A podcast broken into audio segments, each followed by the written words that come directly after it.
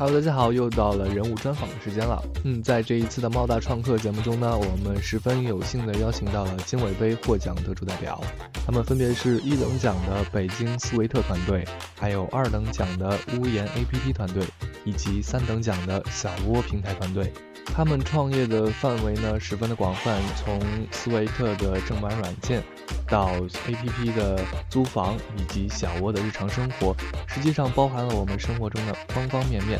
他们的项目呢都十分有创意，对于我们也都非常有启发。有志于在毕业之后创业，乃至于现在就开始创业的同学呢，可以认真听一听，吸收一下他们的经验，给自己有所启发。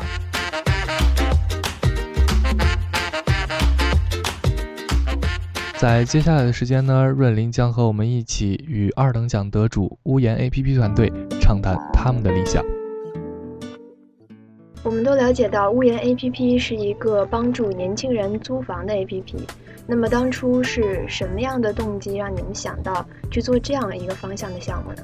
嗯，就是在实际生活中，比如说我还有学长学姐他们。我是帮朋友，嗯，去租房的过程中遇到了这样的问题，就是中介的一些服务啊，还有感觉他们的收费啊，一些很不合理的地方，还有一些，嗯，比如说租房过程中遇到的室友啊什么的不合适。然后学长学姐他们不是处在毕业时候，他们也找工作，然后找房子，然后也是遇到很多问题。而且你想创业，肯定是要找一个刚性需求的地方，需求量比较大。而租房这一个东西是一个现在年轻白领，或者是刚毕业大学生一个非常刚性的需求，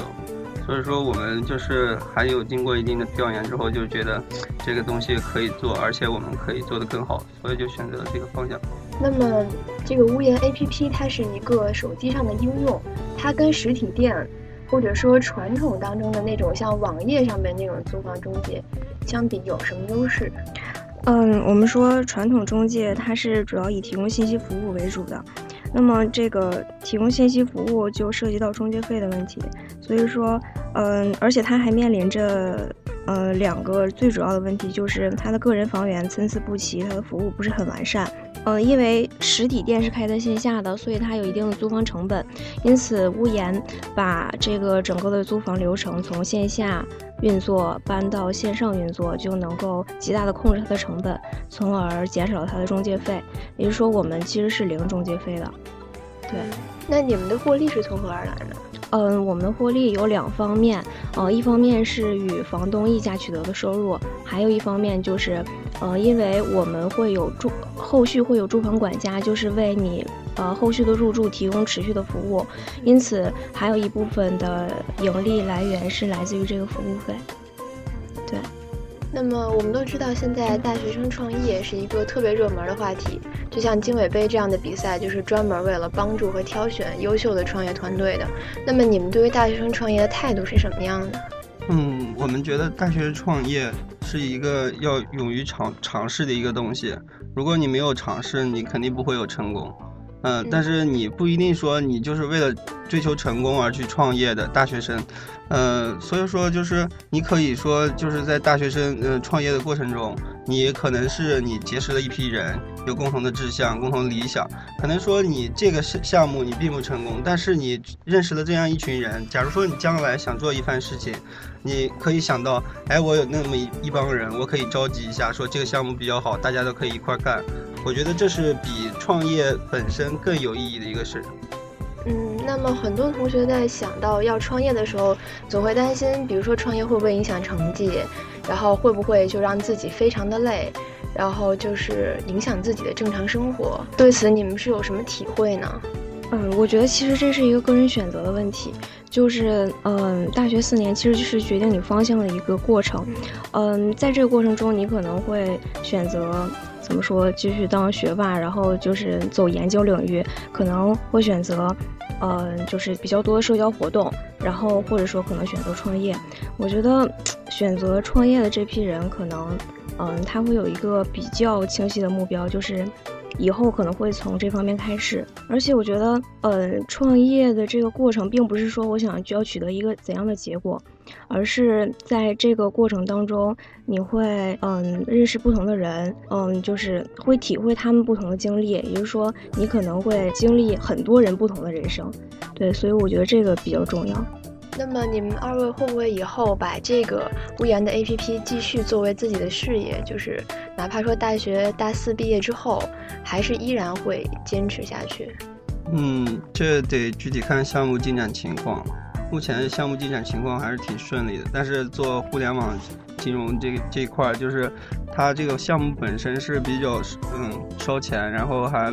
呃比较是需要各方面的支持。我们现在这个团队还相对来说比较年轻，虽然说就是现在也是获得了不少支持，但是我们这个项目感觉还是需要更大的支持，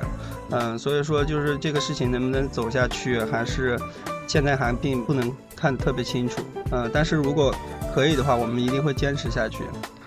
嗯，对，嗯，然后我再补充一点，就是，嗯，前期它的费用主要是项目开发，然后这一部分已经完成了，因为我们那个 A P P 已经在 App Store 的那个上架了，现在可以下载，所以说，嗯，后期可能会就相对顺利，然后我们也会一直做下去，但是，嗯，具体做做到什么程度或者做成什么样子，可能现在也没有一个明确的呃规划和清晰的目标，嗯，就是还是，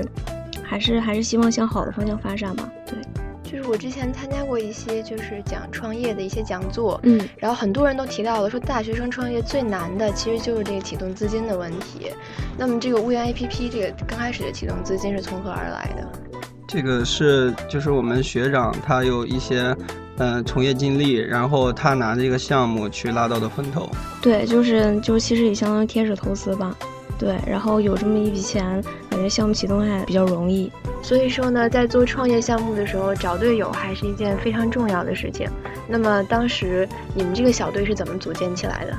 嗯，是这样，就是之前也一起参加过活动。然后在参加活动过程中了解到，嗯，可能大家都之前都有一定的创业经历，然后嗯也比较热衷于或者说热爱这个这一条路，所以就是觉得可以一起做一个事情。然后当时正好手里有这么一个项目，然后想把它继续做好，所以大家就嗯对组成一个 team。那么在找队友的时候，你们觉得应该找什么样的人才适合一起做一个？就是创业项目，因为毕竟它其中会遇到很多的困难，然后可能会有人就是中途就放弃了。那么什么样的人你们觉得是最需要？我觉得就是现阶段嘛，我们就是主要看人品。对，就是其实一一个人。做创业其实很艰难，就是你在最初期的时候，肯定不是说顺风顺水，你肯定会遇到很多困难。嗯，我说的人品不是，也就是指，比如说他遇到一些困难，什么他会放弃啊，或者是他会就是，呃，有一些面对一些突然得来的利益啊，他会怎么怎么样，呃，出卖队友，比如说，嗯，对，所以说就是我们就是觉得，首先第一个要点就是，呃，这个人好。可以做，然后，嗯，然后第二点才是，比如说这个能人能力特别强，然后怎么怎么样，嗯，所以说我们就是我们团队内也是这样，也是感觉就是，呃，我们的人都挺好的，都都是。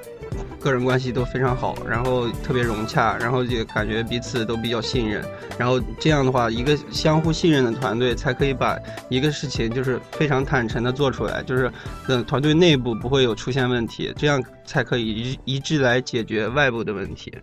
嗯，所以说我们就是觉得看一个人人品最重要。嗯，我觉得就是其实，在创业这个创业的过程和你参加学科竞赛或者其他比赛是不一样的。就你不一定会找，嗯，比如说，呃，能力非常非常强，专业成绩特别特别好。嗯，我觉得就我选人可能主要有两方面吧。第一方面就是有责任心，嗯，就是不会始乱终弃。嗯，第二方面就是他对你的这个项目和你整个项目的前景有非常高的认同感。嗯，就是大家可以一起来做这个事情，并可以把它做好做大，做得更远。那么，你们的父母对于你们在大学生这个生涯当中去进行创业有什么样的看法呢？他们是支持、反对，还是就是就玩玩看？要是成的话呢，就支持；不成的话，那就算了。嗯，我个人而言，我家里其实并不知道我在做什么，但是他们的对我的态度还是比较支持，但是。经常强调一个问题，不要影响学习。然后就每周打电话的时候都会跟我讲，你最近是不是有点忙啊？然后不要影响学习啊，每天早点睡觉啊，什么什么各种之类。但是，嗯，我也他们也没有说具体你在做什么。有时候问过，但是我刚开始讲，他们就觉得啊，你做的那是啥？然后就有点不太理解。但是，嗯，可能就是还是。平时沟通的比较少，但是他们对我做事情呢还是比较支持的。嗯，我觉得大学四年还是要勇于尝试一些东西吧。嗯，我我爸妈经常跟我讲的一句话就是说，嗯，你嗯等到之后的未来几十年里，你回看这四年，嗯，只要你觉得不后悔、值得就可以。所以说，我觉得现在做的这个事情是值得的。嗯，我虽然不知道，嗯，这个创业的路能够走多久，或者说。嗯，它它是不是一个怎么说就有价值的事情？但是我知道，如果我现在不做这件事情的话，之后肯定会后悔。所以说，你们拥有了父母的支持，然后这个项目启动之后效果也还不错。那么，祝你们能在今后的日子里，这个项目取得成功。嗯，哦，谢谢，谢谢。